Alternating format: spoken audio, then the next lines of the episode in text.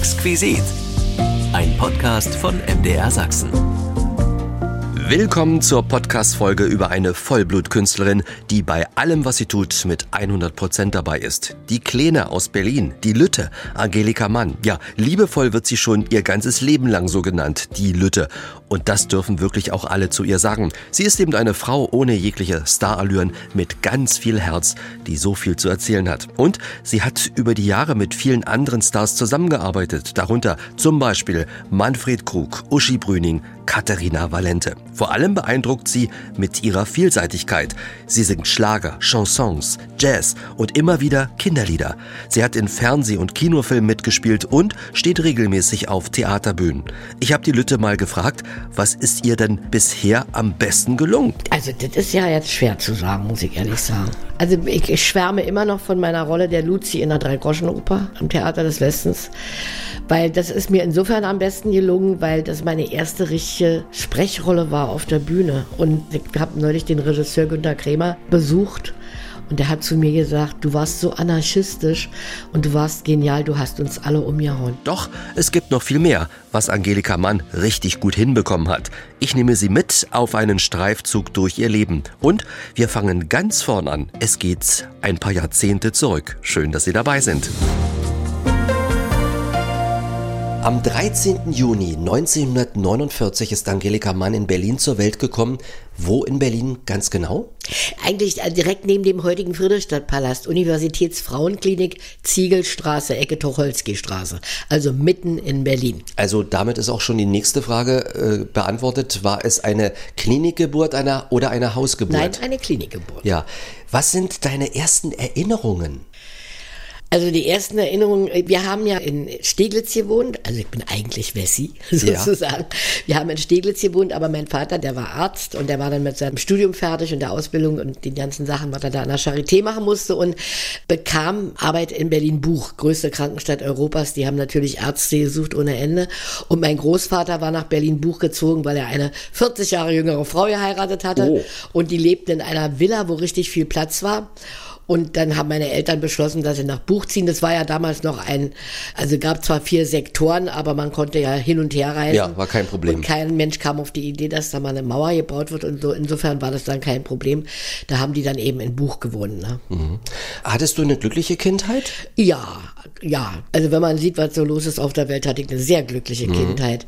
Ich war zwar dann, meine Eltern haben sich scheiden lassen. Wir waren dann in einem Kinderheim, weil meine Mutter ja arbeiten musste. Die war Krankenschwester mit Schichtdienst.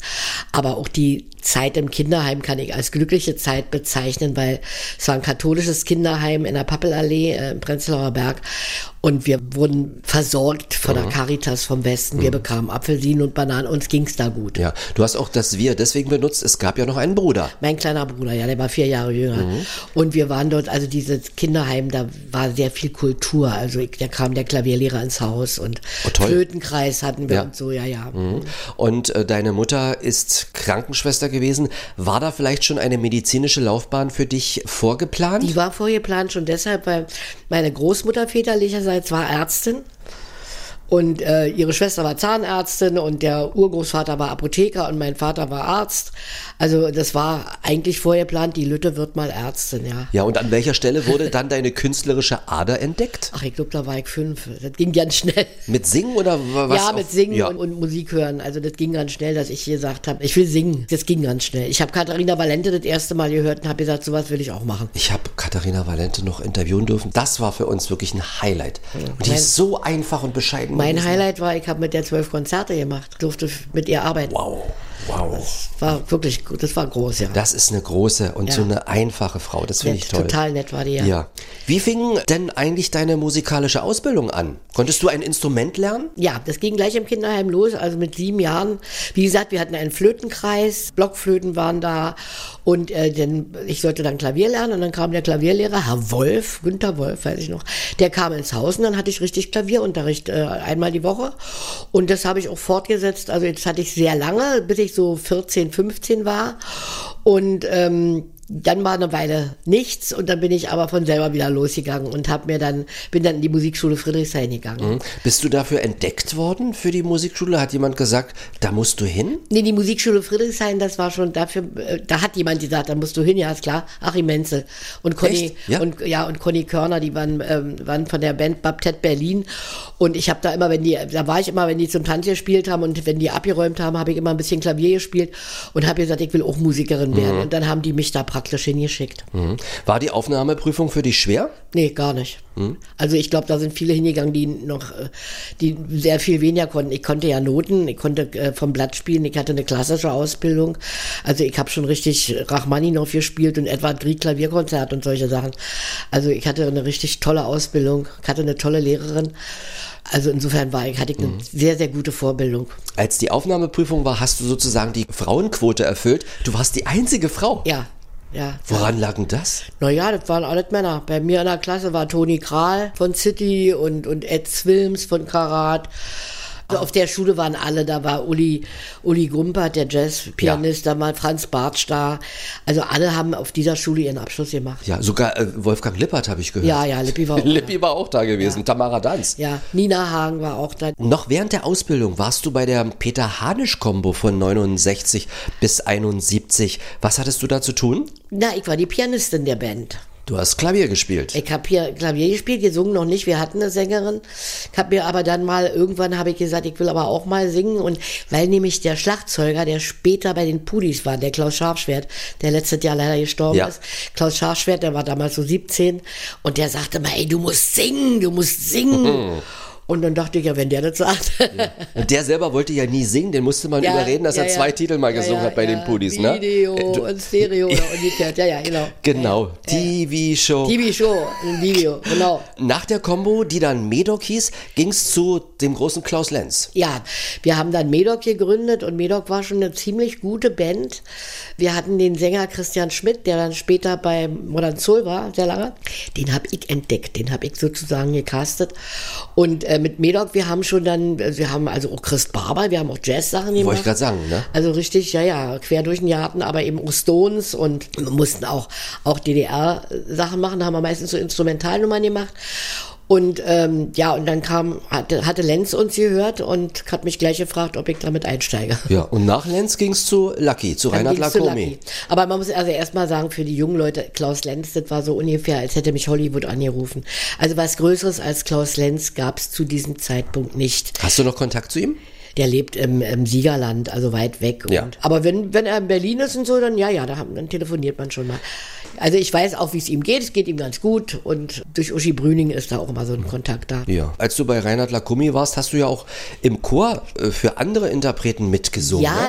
das war eigentlich noch fast noch eine bessere Schule als die Musikschule. Ja. Weil ja, also wenn du Background-Chor machst, also damals wurde wirklich für jeden Schlager, wer ja, ob den Schöbel oder Holm oder Thomas Lück oder Aurora La Casa oder, oder sonst wer gesungen hat, es war wahnsinnig viel mit Chor damals. Das war ganz in. Und dann kamen noch die ganzen Ost osteuropäischen Sänger, die Tschechen, die Russen, die Polen, die haben auch alle ihre Songs da nochmal auf Deutsch aufgenommen. Da haben wir auch die Chöre gemacht. Und es gab Michaelis Chor damals, da wurde später Kantus draus. Und es gab einen Lakomi-Chor. Dann gab es noch einen Jürgen Erbe-Chor. Aber ich glaube, Michaelis und Lakomi, wir haben eigentlich so das meiste besungen. Und das ging manchmal abends um 8 Uhr los bis früh um 4. Das war schön. Das habe ich sehr gerne gemacht. Okay, zu Gast ist Angelika Mann im Ostmagazin Exquisit von MDR Sachsen. 1974 deine erste Platte. Ich wünsche mir ein Baby sehr. Wie ist es denn dazu gekommen? Hat Amiga gesagt, lass uns mal eine Platte machen oder war es der Rundfunk der DDR? Kann mich jetzt ehrlich gesagt nicht so genau erinnern. Ich glaube, aber bei Amiga haben wir das aufgenommen. Ja, ja. Naja, ich hatte erst äh, den Song Na und aufgenommen. Der war ja so ein, so ein Senkrechtstarter. Den hatte Lucky mir geschrieben.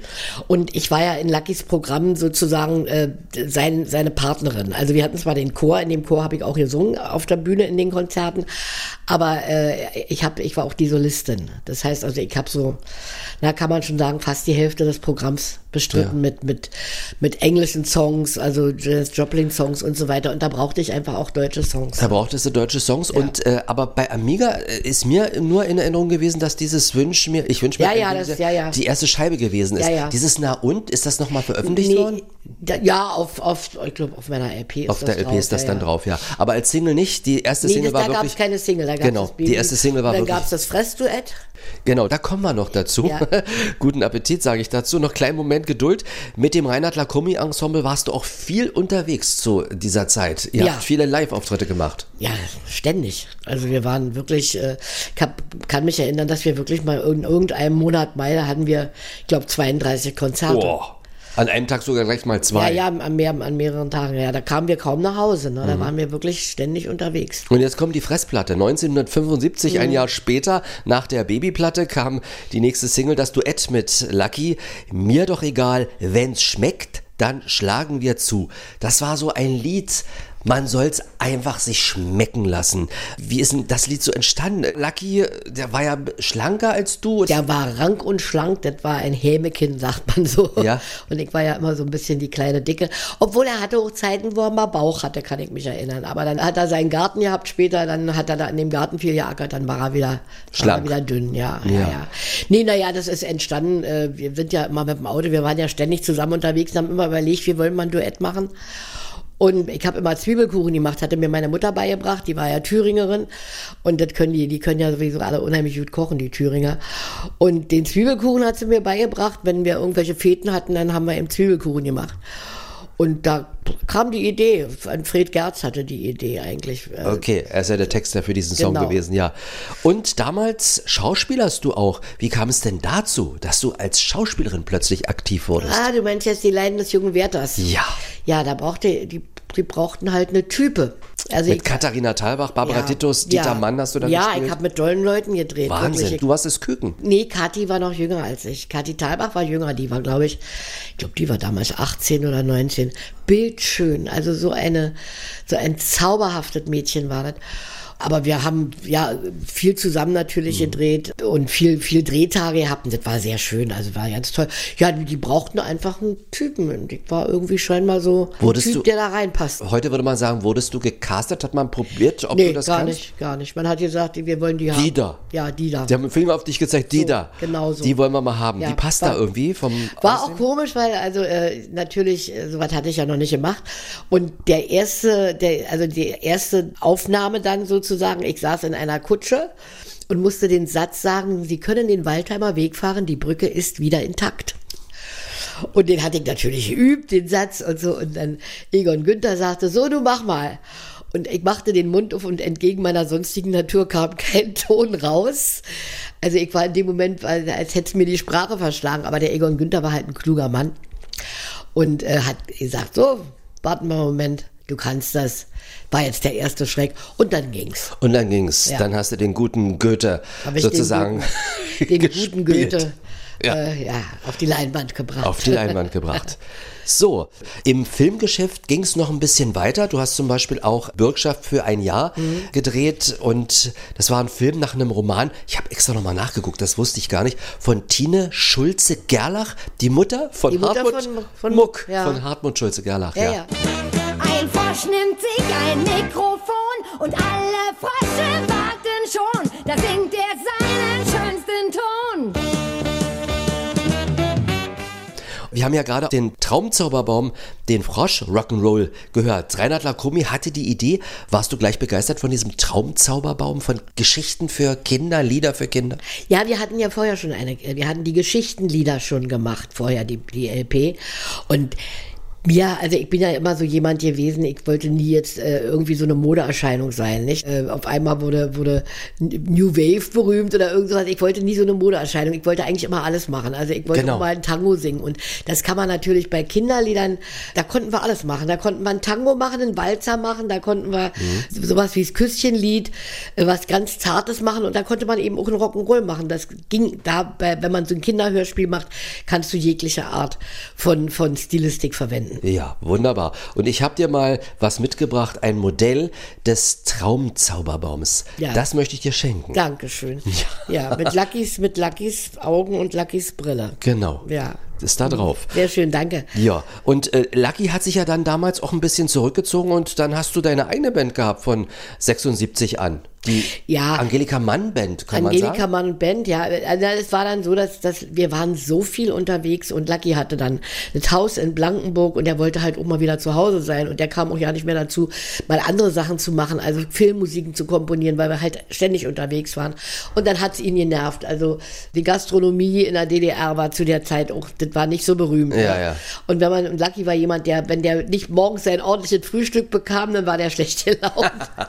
also wir haben da auch einige unschöne Sachen erlebt. Auch schöne Sachen, aber eben auch wirklich Sachen, die genervt haben. Woher waren deine Musiker in dieser Band? Wo kamen die her? Die dann danach kamen. Ja, die danach ich habe kamen. hab dann, hab dann also alleine äh, angefangen.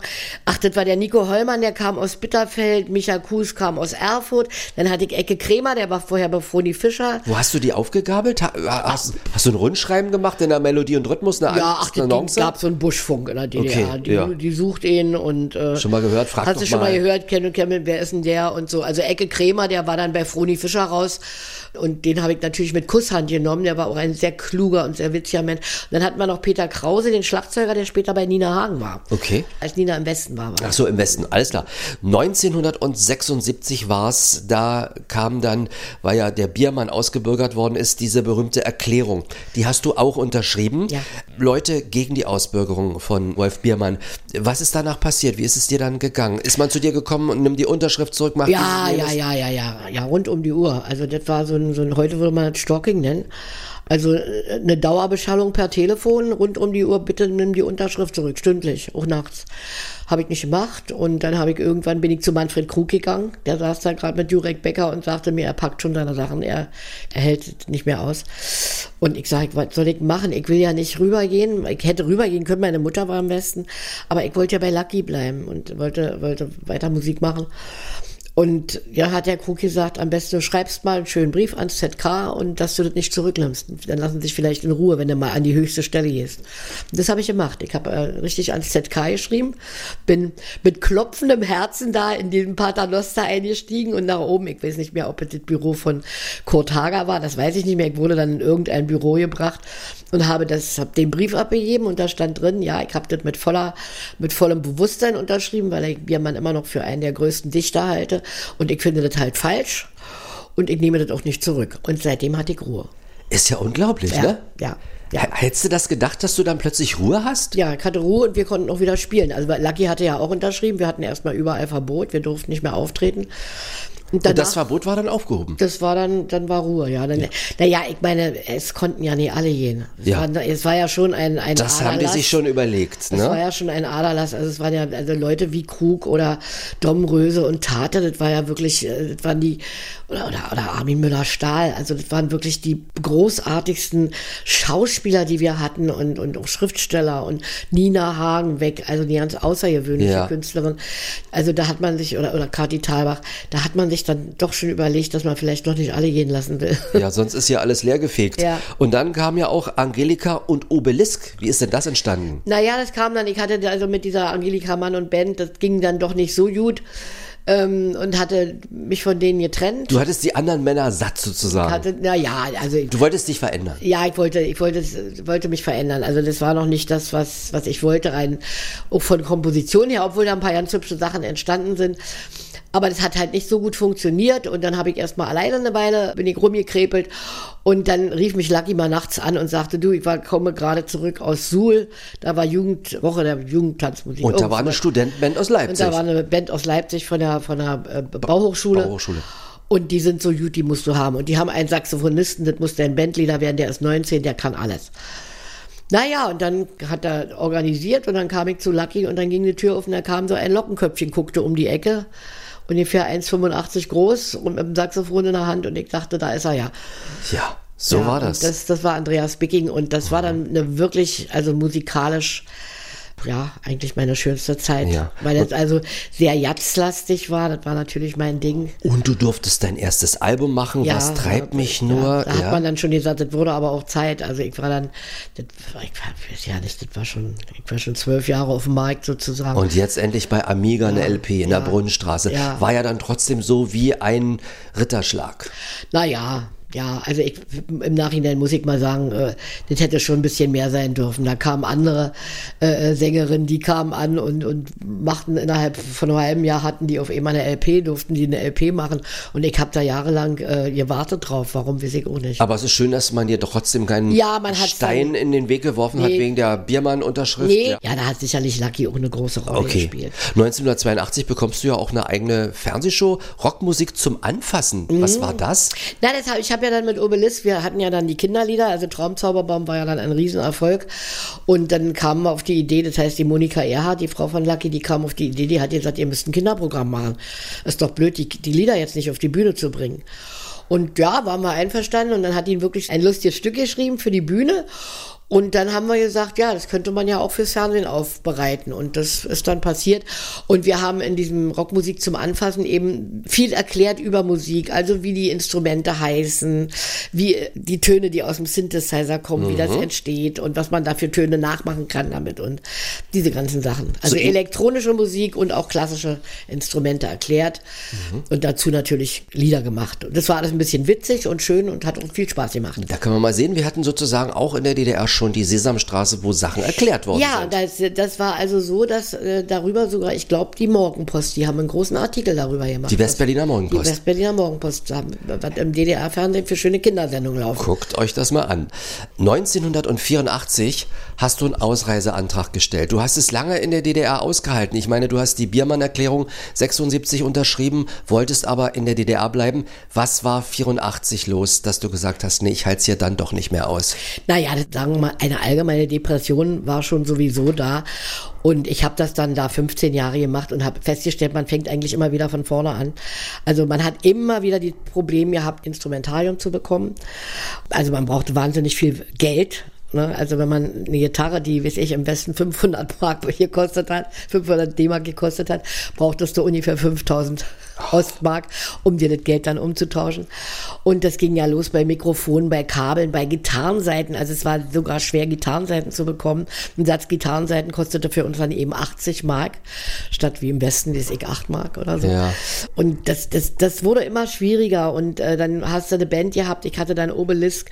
Und dann kam Günther Fischer an und sagte zum Bassisten, du, pass mal auf, wir brauchen neuen Bassisten. Und wir fahren ja in Westen. Na, da war der Bassist doch weg. Ja. Er wollte ja auch gerne in Westen. Und Karat kam dann, wollte Andreas Bicking haben. Man hat mit einer, mit einer Europatournee gelockt.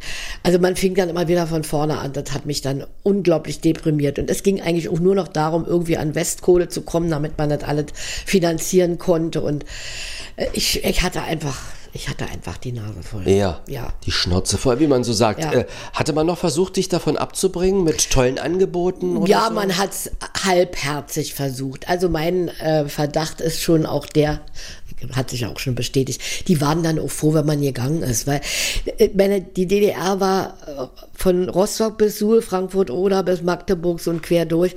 Und wenn man da 15 Jahre Musik gemacht hat, man konnte sich ja auch nicht ständig neu erfinden. Wir äh, äh, Sänger, wir haben ja keine Tantiemen bekommen, das heißt, wir haben wirklich nur von Auftritten gelebt.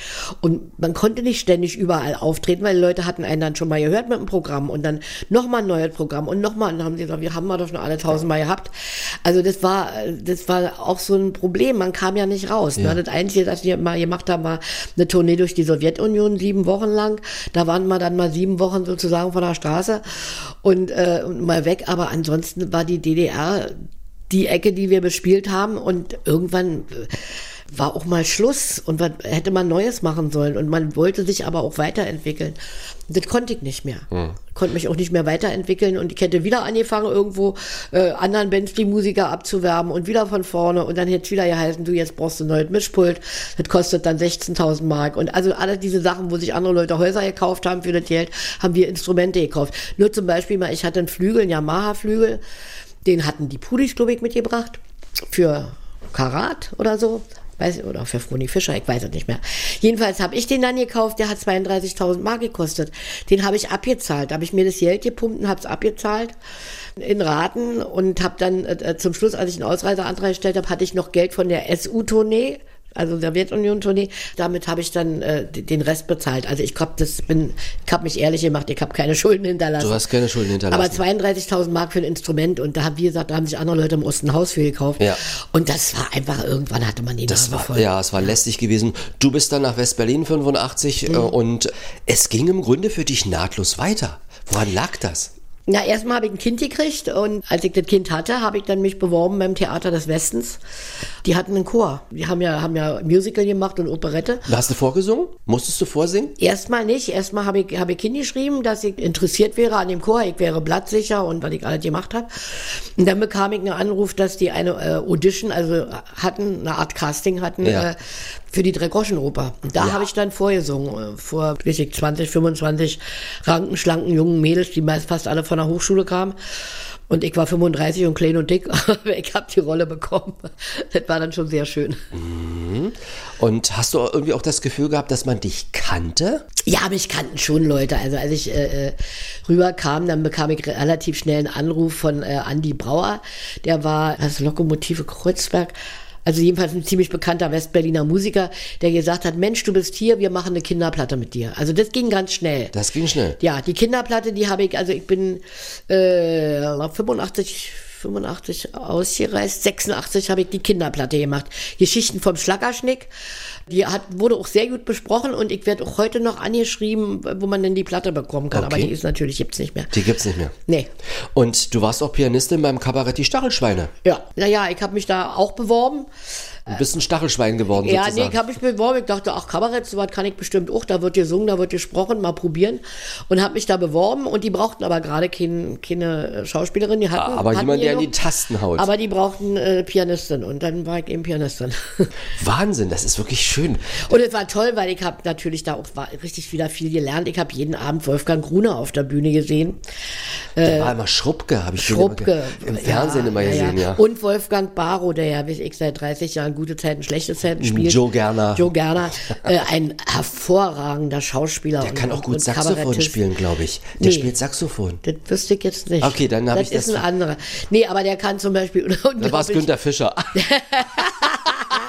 Nee, nee, aber, aber, aber äh, Wolfgang Guaro kann unglaublich gut Harald Junke imitieren. Also der ist, der, wir hatten auf der Bühne einen, einen Sketch, wo, wo er Harald Junke gespielt hat und da habe ich abends mich jeden Abend drauf gefreut. Großartiger Schauspieler. Nach dem Ende der DDR, da kamst du zurück sozusagen. Oder du hast jedenfalls wieder die Hexe im Friedrichstadtpalast gespielt. Ja, ja. Na, also ich bin nicht zurückgezogen. Ich bin jetzt, ich bin. Du Westberlinerin geblieben. Ja, ich bin ja lebe in Rudow und viele haben dann gesagt, kommst du wieder zurück? Ich sage, warum? Ja, wir sind eine Stadt, wir sind ein Land, warum soll ich wieder umziehen? Also ich wohne hier in Rudow sehr schön im Grünen und, Und im Grunde kann man über den Kanal spucken und dann ist man in so ist es, so ist es. Also Ja. es ist ganz nah dran. Und wenn wir einkaufen fahren, dann fahren wir auch nach Adlershof oft. und aber ich habe hier eine unheimlich nette Nachbarschaft und viele Bekannte und Freunde. Und warum sollte ich jetzt irgendwo umziehen? Nö. Du hast dann auch ein Claire Waldorf-Stück Ja. gespielt. Wie kam es denn dazu? Der äh, Intendant vom Friedrichstadtplatz rief mich an und hat gesagt, du, wir machen hier so eine Claire Waldorf-Revue und ich finde, du musst das machen, du kannst das. Und der hatte mich an der Drei-Groschen-Oper auch gesehen. Und ähm, dann haben wir die Claire Waldorf-Revue gemacht mit äh, Charlotte von Malsdorf in einer kleinen Revue. Und dann hat er gesagt, na bist du ja sowieso im Haus und dann möchte ich dich gerne noch haben als Hexe für Hänsel und Gretel. Dann kannst du oben mach mittags spielen und abends spielst du dann in einer kleinen Revue unten. Und das war dann so. Also ich habe dann, kann man wirklich sagen, monatelang fast gewohnt im Friedrichstadtpalast, tagsüber geprobt und dann nachmittags gespielt und dann abends gespielt. Also das war schon richtig toll. Und das hat nicht gereicht. Ab 1999 hast du dann 16 Jahre lang die Moderation beim RBB im Fernsehen übernommen des Advents- und Weihnachtsprogramms. Ja, die Märchenrätselhexe. Die Märchenrätselhexe. Ja, das schön, ja. Das hat auch Spaß gemacht. Der hat mir total Spaß gemacht, hätte ich auch gerne noch viel länger gemacht, aber dann werden neue Leute kommen, die möchten das dann gerne anders. Ja, aber 16 Jahre, die hast du auf dem 16 Konter. Jahre, die sind Ja, die nimmt ja keiner. Nee, ich wollte mal noch zu Claire Waller ganz kurz sagen. Ich Ja. habe dann, wir haben ein Stück ges gespielt, Claire Waldorf. Also das wurde für mich geschrieben von Friedel von Wangenheim und das haben wir in der Tribüne gespielt und das war ganz toll. Also richtiges Stück über das Leben von Claire Waldorf. Wie hast du dich auf sowas vorbereitet? Hast du Bücher gelesen? Hast du äh, äh Aufnahmen gehört oder? Ja, natürlich habe ich die, aber ich bin so jemand, also wenn ich äh, äh Sachen singen soll, ich höre mir das nicht so an, dass ich das nachmache. Nee, du, du bringst also, das dein eigenes ein. Unbedingt, unbedingt. Mhm. Also habe ich nie gemacht und nicht, als ich ganz jung war und Janis Joplin Sachen gesungen habe, die habe ich so gesungen, wie ich singe. Also ich habe ich hab da keinen Bock, mich hinzusetzen und mir da irgendwelche Schleifen oder oder oder Interpretationen äh, äh nachzumachen. Das finde ich langweilig, interessiert mich einfach nicht. Ich möchte, das sind tolle Songs und ich mache dann meins draus. Ja, und dann gab es ein Tucholsky-Programm, ein ja. Trude Herr-Programm. Ja, mit Achim Menzel. Mit Achim Menzel, ich will keine Schokolade. Ja. Ja. Isst du gerne Schokolade? Naschst du gerne mal? Ja, inzwischen nur noch bittere. Ja, habe ich, mir, hab ich mich äh, dran gewöhnt. Finde ich auch ganz lecker. Ja, und dann war auch noch die Jonathan Blues Band. Haben mich geholt, um Blues zu singen. Das war super. Blues. Und ja. da war auch Mike, Mike Kilian da von Rockhaus. Mit mm. dem habe ich Gimme Shelter gesungen und so. Das war sehr schön, ja. Ja, und ähm, dann gab es auch noch ein Musical, Wechseljahre. Das ist also das Geschenk des Alters.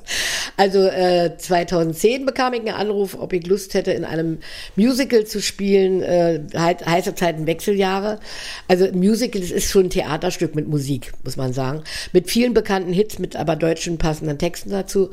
Und äh, mit vier Frauentypen, also eine Karrierefrau, äh, eine Frau, die kurz vor den Wechseljahren steht und unbedingt noch ein Kind haben will, eine sehr vornehme Dame, die unglücklich, äh, aber reich verheiratet ist und eine kleine Hausfrau, die mit ihrem Fritz verheiratet ist. Die Kinder sind aus dem Haus und sie kümmert sich um den Haushalt und um Fritz. Das bin ich, Doris Bertram.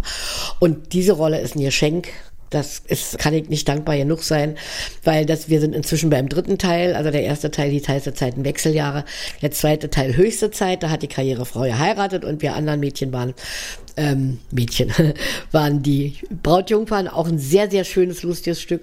Und jetzt der dritte Teil heißt Himmlische Zeiten. Und ähm, ich bin natürlich auch wieder Doris Bertram und das, das ist, ist auch inzwischen für mich geschrieben. Der Autor Tillmann von Blomberg, der schreibt mir das sozusagen auf meinen fülligen Leib.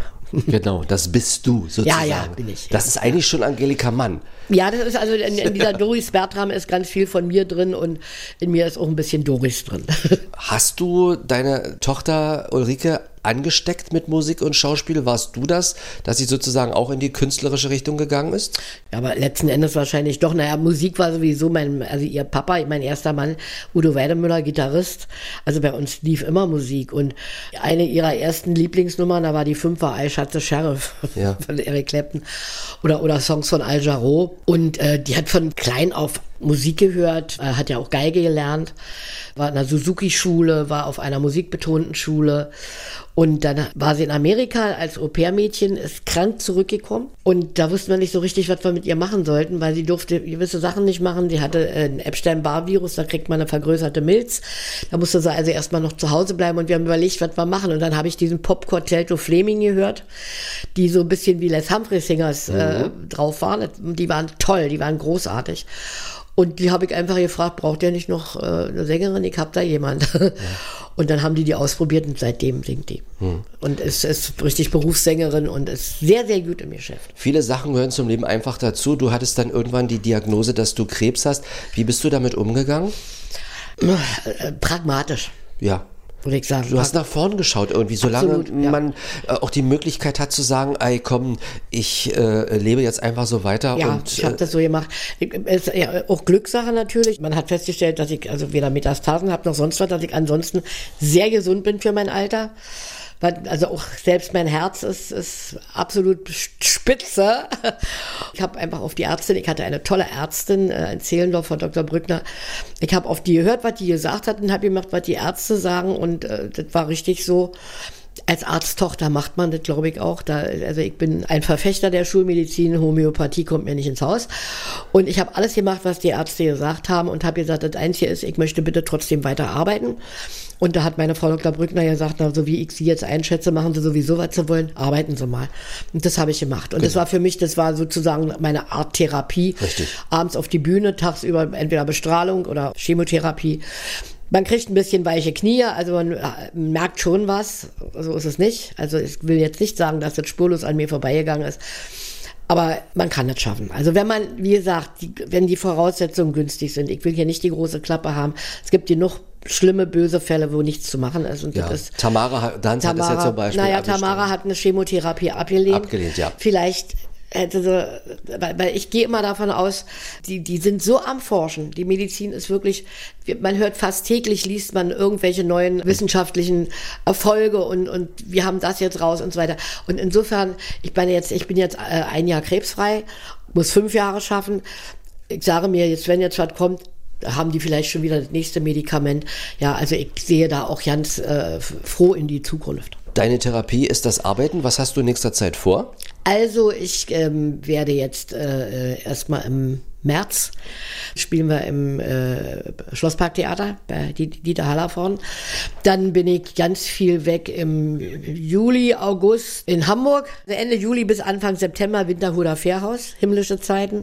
Danach gehen wir auf Tournee mit himmlische Zeiten und dann sind wir Ende Oktober bis Anfang November sind wir in der Komödie in Dresden mit himmlische Zeiten. Also Dresdner, kommt nach hin. Okay, das wären himmlische Zeiten. Das mit, wären himmlische Zeiten. Mit der Lütten, mit Ja. Angelika Mann. ja. Ich bedanke mich ganz herzlich, dass ich dich mit Fragen löchern durfte. Es ist gar nicht so leicht, sich mal schnell zu erinnern. Und dann staunt man doch, was man alles so gemacht hat in seinem Leben, Oh nicht ja. wahr? Und du müsstest eigentlich nochmal eine Neuauflage der Biografie, sie erweitern schreiben. Mhm. Das wollte ich eigentlich auch machen, aber ich habe dann also in der Zeit, als ich die Chemotherapie hatte, muss ich ehrlich sagen, da hatte ich dann doch noch nicht so richtig die Kraft. Also Kann ich verstehen, ja. Ja, dann habe ich habe dann vorgezogen, viel zu schlafen. Das ist auch eine, also arbeiten, seine Arbeit machen und viel schlafen. Und das hat dir offensichtlich zumindest jetzt schon mal auf dem Weg äh, auf die fünf Jahre krebsfrei Ja. geholfen. Ja. Ein Jahr ist geschafft. Für Ja. die Zukunft alles Gute, viel Gesundheit und noch eine Menge Elan, aber der ist ja da. Ja, Dankeschön. Das war unser Podcast, gewidmet der Lütten Angelika Mann. Ich bin Frank Michael Bauer. Vielen Dank für Ihr Interesse. Welches Thema, welche Menschen würden Sie interessieren? Schreiben Sie einfach eine Mail an exquisit.mdr.de. In einer Woche erwartet Sie eine neue Ausgabe. Exquisit, ein Podcast von MDR Sachsen.